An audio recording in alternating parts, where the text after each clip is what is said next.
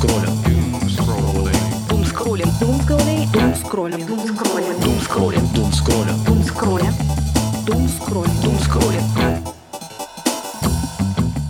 Прием, прием, привет всем. Всем привет. Это студия Прием, и это первый выпуск подкаста Дум Скроллим. Здесь я и Витя Савин, мы Дум Скроллим за вас, выбираем а, самые остросюжетные статьи за прошедшую неделю, обсуждаем их между собой, пересказываем их содержание вам. Да, всем привет. На самом деле, каждый день в интернете выходит огромное количество новых статей. Не всегда они бывают маленькими и удобными, такими, чтобы их можно было прочитать, пока ты едешь куда-то, например, в метро.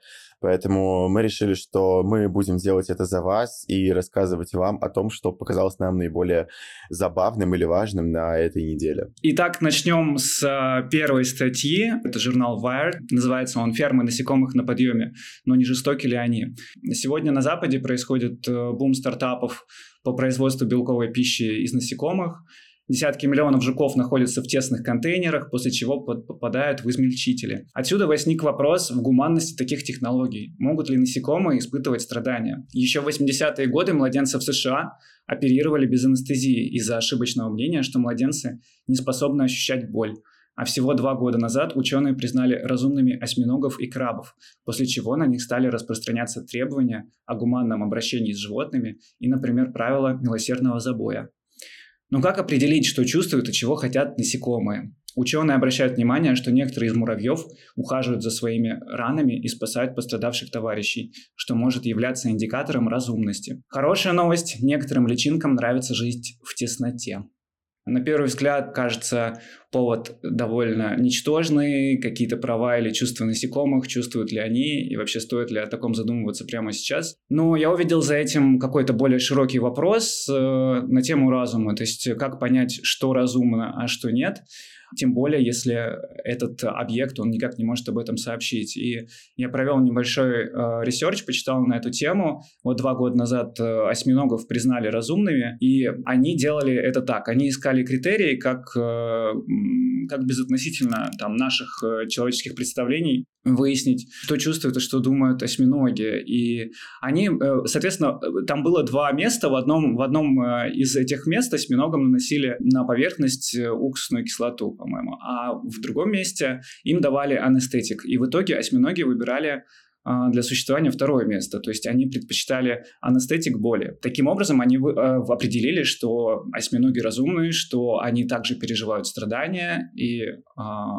это означает, что на них могут распространяться эти правила по гуманному обращению. Еще один интересный вопрос, который поднимается в этой статье, точнее мог бы подниматься, но я его там вижу это эмпатия по отношению к милым существам. То есть мы как люди, нам гораздо проще чувствовать э, какую-то э, эмпатию и сочувствие да, к животным, типа, к меховым животным, типа там собачки или кошечки. Но если речь идет там о пауке или ракообразном или осьминоге, они настолько другие, что кажется, что они не заслуживают э, какого-то нашего гуманного, бережного отношения. И э, последняя э, какая-то глобальная тема, которую, как мне кажется, за, э, поднимает, поднимает эта статья и вызвала эти вопросы у меня, меня, это можем ли мы вообще задумываться о таких вроде как незначительных вещах, как э, там чувство насекомых или чувство даже осьминогов, в тот момент, когда там мир катится в хаос и когда там происходит война в Украине, то есть э, упрощая этот вопрос там для себя я формулирую так, что нужно ли условно отказываться там от пакетов на рынке или в супермаркете, когда в соседнем государстве идет война. И мне кажется, в этом есть смысл, это есть смысл эм, оставаться социально ответственными, оставаться бережными по отношению к природе, если это делать наверное, скорее даже для себя. То есть то, что где-то идет война, то, что где-то идет несправедливость, не значит, что там дозволено все, и я могу пнуть собаку. Э, мне кажется, это ведет э, к цинизму, а цинизм не приведет меня ни к чему хорошему. Да, тут с тобой я очень сильно согласен, потому что что бы ни происходило вокруг, там всегда оставаться человеком и так далее. Именно этому нас учат в том числе там и советская военная литература, которую, я думаю, и мне, и тебе очень много э, пихали в школе, и какие-то фильмы и так далее. Если говорить все-таки о насекомых, слушай, ну, мне кажется, тут важно разделить, да, что мы называем чувствами, потому что как будто бы происходит такая небольшая подмена понятий, когда мы говорим про, э, там, жалеть чьи-то чувства, мы, скорее всего, имеем в виду ментальное состояние И, в принципе, когда мы говорим про сознание, мы говорим именно о там, тех процессах, которые происходят в голове. При этом чувство боли — это все-таки абсолютно физиологический процесс. Ну, потому что, да, буквально природа, эволюция придумала так, что когда нам что-то угрожает, мы испытываем боль. Чтобы мы там что-то с этим сделали, потому что это может нас разрушить. Точно так же, именно поэтому, да, конечно, осьминог не идет на место, где уксусная кислота, потому что это может э, на него как-то плохо повлиять. Он лучше пойдет туда, где анестетик. При этом, кстати, возможно, в каких-то ситуациях анестетик даже опаснее, потому что из-за него он не сможет заметить какую-то угрозу или боль. И говорить, э, да, и говорить о каком-то сознании на основании исследований чувства боли, мне кажется, это не очень правильно. Это вот как раз очень сложный, интересный вопрос э, относительно сознания. То есть даже между собой там мы с тобой не можем э, проверить, что мы, допустим, одинаково видим зеленый цвет, да, ты вместе с ним там прожил всю свою жизнь, и для тебя он кажется очевидным. И также для меня, но, возможно, мы там осознаем его по-разному. Вот. Но как какой-то критерий, что там я как человек, я хотел бы, чтобы страдания в мире было меньше, и чтобы я участвовал как можно меньше в воспроизводстве этого страдания, этот критерий мне понятен и отвечает для меня э, там на многие вопросы. И еще я хотел сказать, что в какой-то момент я почувствовал даже, я, я читал вот это вот описание того, как миллионы, то есть на этих новых фабриках, этих новых стартапах, там миллионы насекомых, они заточены в какие-то там очень маленькие клетки. И я себе на секунду представил вот эту вот жизнь, которую проживает это насекомое внутри вот этих вот миллионов других существ, прежде чем отправиться в измельчитель мне показалось, это очень какой-то яркий визуальный образ, который я ощутил вот на себе. Знаешь, тут просто можно ходить, на самом деле, очень сильно из крайности в крайность, потому что, с одной стороны, окей, если человек не хочет причинить страдания вообще никому, давайте, я не знаю, давайте отказываться от мяса, давайте отказываться от э, тканей животного происхождения по типу шелка. И в итоге мы придем к тому, что на самом деле сохранить все-все-все жизни в принципе невозможно, потому что так не работает эволюция, так не работает биология. Потому что это всегда про какое-то приспособление и про убийство более сильного или более слабого. Это одна крайность. Другая крайность это, да, ладно, пофиг, реально, давайте пойдем пинать собак. Поэтому тут вот на самом деле настолько оно все вообще лоббируется между собой. Я просто для себя всегда определяю один критерий. Это критерий не столько чувств, сколько критерий разума. То есть есть такое понятие, как, не знаю, там, интеллект, мышление. Вот у собак, условно, да, он есть, там это доказано, потому что проводилось много исследований, в том числе МРТ и далее по списку. А, тех же осьминоги, я знаю исследования, про которые ты говоришь, окей, доказали, что они чувствительны, но это не значит, что они как-то мыслят. И как будто бы, а, опять же, да, вся эта метрика, она такая, она очень антропоцентрична, но тут э, критерий надо выдумывать, иначе по-другому никак. Но он не может мыслить, и значит, как будто бы это не так страшно, и поэтому в обществе это не так критично, как убить собаку. Я с тобой согласен, что здесь э, нужен какой-то критерий такой сбалансированный, гармоничный, да, не, не уходящий в крайности, по причине того, что, в принципе, современная жизнь и там, существование у любого разумного интелли... Интелли... человека, который старается там, быть интеллигентным, оно сопряжено с огромным чувством вины.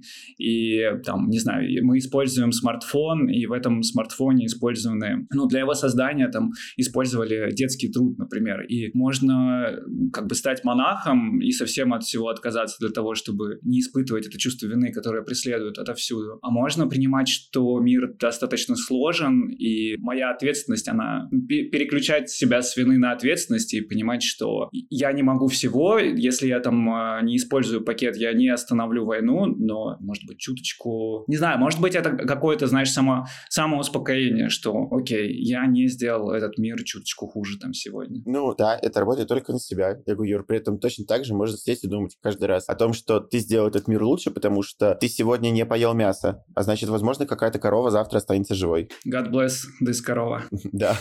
Но я предлагаю перейти все-таки к новостям о людях, а не о животных. Я наткнулся на New York Times статью, которая называется «Что я обнаружил, когда я изучал судьбу Анны Мэйвонг». Кто не знает, Анна Мэйвонг — это голливудская звезда, очень известная актриса азиатского, а именно китайского происхождения. И, собственно, о чем статья? О том, что Анна Мэйвонг считается такой прям супер иконой в Голливуде, супер крутой актрисой, но при этом, если полезть изучать ее биографию, она почти все время играла стереотипных китайских персонажей. Туда же можно привести пример с тем, что после Второй мировой войны, да, в кино реально появилось гораздо больше японцев, но потому что они играли глав японской мафии. после Второй мировой войны, что, в принципе, закономерно. Точно так же, если говорить про представителей России, очень часто жалуются, да, на то, что русские всегда играют каких-то там, я не знаю, отбитых дураков э, и гангстеров. Абсолютно точно такой же механизм. И вот как раз-таки на прошлой неделе Оскар взял фильм э, «Все везде и сразу», и главную роль лучшую получила актриса, которая, собственно, играет в нем главную героиню, Мишель Ео. И очень многие в социальных сетях этому прямо-таки возрадовались, потому что чуть ли не впервые за очень долгое время азиатки, а Мишель Ео имеет малазийское происхождение, дали сыграть абсолютно не стереотипную роль. Не какой-то китайской куклы, как это было с Анной Мэй Вонг, не какой-то, я не знаю, условно японской якудзы, а просто обычную женщину, э, в которой, по большому счету, неважно, азиатка она или нет. И вот на этом фоне я, знаешь, Юр, так задумался. Если мы вот так смотрим на ретроспективу и понимаем, что на самом деле азиаты играют очень стереотипных персонажей и, и, и в принципе, какие-то, скажем так, неконвенциональные национальности. Параллельно, да, есть э, киноакадемия, э, премия «Оскар», которая вводит правила о том, что чтобы фильм стал лучшим, в нем должен быть там определенное количество представителей меньшинств. И многие люди воспринимают это в штыки. Я вот думаю, блин, чуваки, но это же не так работает. Тут не то, чтобы их пытаются везде пихать. И противники подобного подхода, как правило, говорят о том, что вот как раз-таки их и так до хрена. Есть условная Анна Майвон, везде вам надо пихнуть темнокожих, но в этом и суть, что эти темнокожие, это Анна Майвонг, другие азиаты, я не знаю, малазийцы и так далее, они играют в основном стереотипных персонажей. И такие ограничения, они как раз-таки и критерии. Они выставляются для того, чтобы эти люди играли не только те роли, которые может сыграть только азиат. Это все о том, что абсолютно любой человек может сыграть любую роль. Для меня то, что она получила эту награду, показывает, наоборот, ну, как бы принятие, принятие нормы, где действительно там а, большое количество азиатских американцев составляют жизнь Америки прямо сейчас. И я очень рад за них всех, и это очень трогательно видеть, как, как они обращаются со сцены Оскара к своим э, семьям, прям переживаю за них эмоционально и очень радуюсь, если честно. А мне в этой премии Оскар еще одна фигура, которая вызвала очень большой интерес публики, это Брэндон Фрейзер. Он был популярным актером молодежным в 90-х годах, затем в начале нулевых годов к нему приставал какой-то там из киноворотил а, Голливуда. Брэндон Фрейзер поднял вокруг этого, попробовал поднять об этом скандал, в связи с чем его карьеру просто заруинили, то есть его, а, ему перестали предлагать роли, его перестали звать на какие-то там большие статусные мероприятия. В общем, его карьера пошла просто, ушла в глухое пике. И сейчас вот его вот это вот возвращение, оно очень драматично, эмоционально, оно очень символично. Человек, который, с одной стороны, он, у, него есть, у него есть две стороны. Он либо трогательно улыбается, либо вот-вот расплачется. И вот все смотрят на, на него и прям переживают за него всей душой, и сочувствуют ему, и радуются за него, радуются, что он получил Оскар, радуются, что он преодолел вот это вот, вот эти вызовы, которые были в его жизни. А, и мне кажется, этот образ очень много говорит о сегодняшнем дне, и победа все везде и сразу тоже много говорит. Это показывает, что для сегодняшнего общества, сегодняшней культуры очень важно искупление, очень важна тема травмы и, и как с ней справляются и герои, и актеры, которые сами становятся, знаешь, как кинообразы. Ты знаешь, с одной стороны, да, с другой стороны, очень сильно хочется с тобой поспорить, потому что история Брэндона Фрейзера, да, это все-таки история про то, что чуваку уже на пути его карьеры как-то зарубили путь, да, это абсолютно история несправедливости. При этом вот я правда заметил, что где бы ни обсуждал последний Оскар, все пишут о том, что да, все везде и сразу класс, Мишель Йео класс, там еще актер второго плана, я не помню, как его зовут, получил тоже Оскар. Это очень круто, но вот Брэндон Фрейзер, и все равно, блин, все превозносят больше Брэндона Фрейзера. А прикол в том, что это изначально очень разная история, потому что изначально э, с Брэндоном Фрейзером какая-то очень неприятная, очень неправильная, несправедливая ситуация произошла уже в ходе его карьеры. У этих ребят бэкграунд совершенно другой. Они даже в речи у себя об этом говорят. Мишель Ео буквально говорит, мой путь начался с лодки. Меня это настолько эмоционально выбило. Реально, ее путь начался с лодки. Она была абсолютно никем. Актер второго плана, который тоже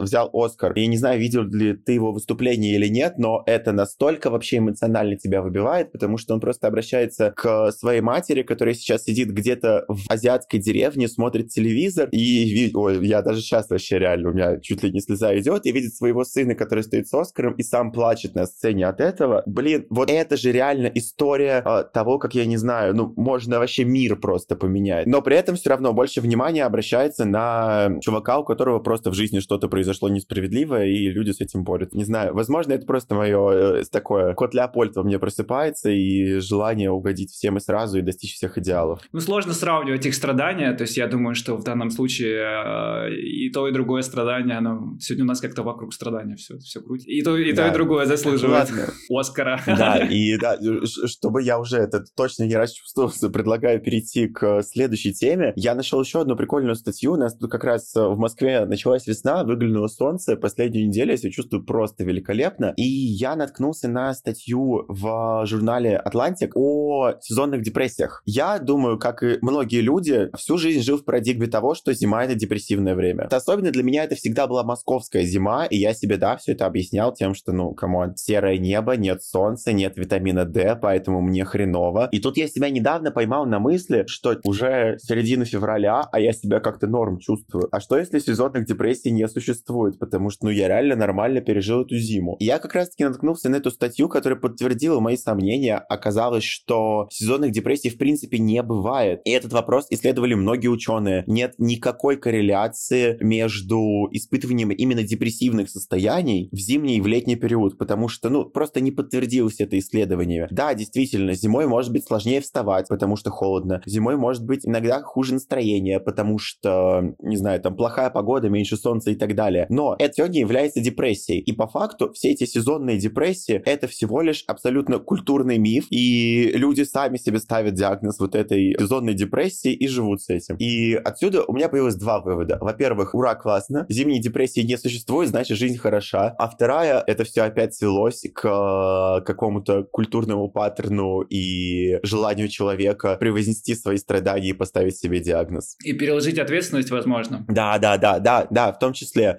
То есть э, это я проспал на работу не потому, что я проспал, мне не хватило силы воли встать в зимнее время, а потому что зимой вставать тяжелее. И у меня вообще у меня депрессия. А еще плюс гороскоп неблагоприятный. В общем, есть мно- много Да. причин для того, чтобы почувствовать себя плохо. Да, есть очень хорошая вещь, такое выражение. Сегодня так, а завтра будет иначе. Никто не знает еще, хорошо или плохо, просто иначе. И все. К этому надо быть готовым, к этому надо смириться, из этого нужно получать какой-то новый опыт. Поэтому мне просто хочется призвать всех вообще забыть о том, что такое сезонная депрессия, а- особенно сейчас, когда весна и все просыпается, ловить от этого настоящий кайф, а зимой просто пить витамины. Пере- перейду, к, перейду э, плавно к последнему, четвертому материалу на сегодня. Мы, не сговариваясь, выбрали два материала от Atlantic. Мой материал от Atlantic звучит так. «Составьте список не задач». Его написал э, Артур Си Брукс, это ведущий подкаст э, «Как сделать э, жизнь счастливой». И Си Брукс начинает с того, что вот уже минул, практически минула четверть этого года, и в начале каждого года мы ставим себе, как правило, список каких-то целей, задач на ближайший год, и по статистике примерно вот спустя три месяца где-то половина из этих целей и задач оказывается не сделанными. Он предлагает фокусироваться не на списке задач, а на списке не задач. Он отталкивается от э, э, древней концепции, философской, теологической концепции виа негатива. Этот метод, это метод отрицания. Мол, Бога невозможно описать привычными словами, но его можно описать через то, чем он не является. И он предлагает этот подход пользовать в нашей обычной жизни, потому что фокус на негативных обстоятельствах конкретен, мы совершенно точно знаем, от чего нам плохо и чего мы не хотим, а фокус на позитивных возможностях — это всего лишь гипотезы и догадки, мол, возможно, мне будет хорошо на другой работе, возможно, мне будет хорошо в других отношениях. Действительно, вот когда, как, когда я читал про буддизм, меня очень удивляло, что в буддизме есть э, конкретные правила на тему того, как жить правильно, как жить э, хорошо, и они все описаны от обратного. На самом деле это как в библейских заповедях, то есть не лги, не завидуй, не воруй, не делай этого, не делай того. Тоже в буддизме есть такое понятие, как там, условно, чистый разум, и чистый разум — это разум свободный от э, загрязнений ума, то есть они фокусируются и говорят не на том, каким должно быть это сознание, а они описывают то, каким оно не должно быть. И тут это пересекается с... Есть какой-то такой принцип права, где отличаются законы, которые описывают, чего нельзя делать, от законов, которые описывают, описывают, что можно делать. И на самом деле законы, которые описывают, что можно делать, они, по сути, являются более авторитарными, да, то есть если тебе опи- что вот этого нельзя, то тебе все остальное можно. И это гораздо больше, чем если ты там что-то позволяешь и что-то э, разрешаешь конкретное. При этом э, современная там поп-культура, современное общество, оно строится, отталкивается от какой-то позитивной философии, позитивной психологии, что, мол, фокусируйся на возможностях, фокусируйся на лучшем, и тогда это приведет к результату. Но мне интересно, что в этой статье негативное подается как позитивное. Это какой-то парадокс, который, на мой взгляд, сильно соответствует э, сложности жизни и сложности мира. Слушай, э, я скажу про это с другой стороны. На мой взгляд, просто одно бездействие не решает проблему э, без привязки к действию. В этой статье пишут, что избегайте токсичных людей. Окей, я буду избегать токсичных людей. Но это никак не решит проблему моего бэкграунда, возможно, уже накопленного с токсичными людьми. Если я не пойду там условно на терапию, я все равно не решу эту проблему. И как будто бы гораздо прикольнее, наоборот, пойти на терапию, чтобы научиться прорабатывать там общение с токсичными людьми в будущем. Чтобы это перестало для меня, в принципе, быть проблемой, и мне не пришлось их избегать. Окей, мы можем идти от негатива, но вопрос, где мы по итогу окажемся и чего мы достигнем. В чем ты видишь противоречие? Потому что вот такая негативная мотивация — это отсутствие действия. Это, это абсолютное бездействие. Куда может привести бездействие, я себе представить не могу. Ты, да, правильно говоришь о том, что законы, которые прописаны позитивно, они такие, типа, более авторитарные. При этом давай посмотрим на это с другой стороны. Окей, у нас есть 12 заповедей. Э, там не укради, не убей, не лги. Хорошо. А, то есть, получается, насиловать можно людей? Нет, там прописано, что нельзя. Почему? Как, в какой статье? Нет, ну я про, про буддизм конкретно и про его... Не, не, ну, ну я, я не знаю просто буддийские заповеди, я вот, ну, конкретно на примере христианских.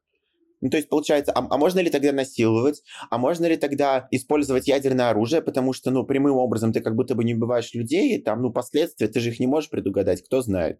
Для меня как раз-таки более конкретным является конкретная мотивация и действие. Ты знаешь, я вспомнил такую штуку, за которую у меня э, на ЕГЭ сняли баллы, и только из-за этого у меня не 100 а 96 по русскому языку, потому что в сочинении по теме сострадания и равнодушия я приводил как контраргумент Матрёнин двор, то, что, да, Матрёна была такой абсолютно сострадательной, милосердной ко всем, всем помогала, но я не написал, что она не была равнодушной. И у меня за это сняли баллы. И вот я сейчас думаю, да, в контексте этого обсуждения, а ведь это реально разные вещи. Быть сострадательным и не быть равнодушным потому что я могу быть не злым человеком, но это не значит, что я буду добрым человеком. Ну, это интересный, интересный вопрос. Да, об этом интересно подумать. Что ж, спасибо. Через неделю э, новые материалы. Всем спасибо, что были с нами. И пока. Всего доброго. Всем пока. До встречи на следующей неделе с новыми материалами. Дум скроллим, дум скроллим, дум скроллим, дум скроллим, дум скроллим, дум скроллим, дум скроллим, дум скроллим, дум скроллим, дум скроллим, дум скроллим, дум скроллим.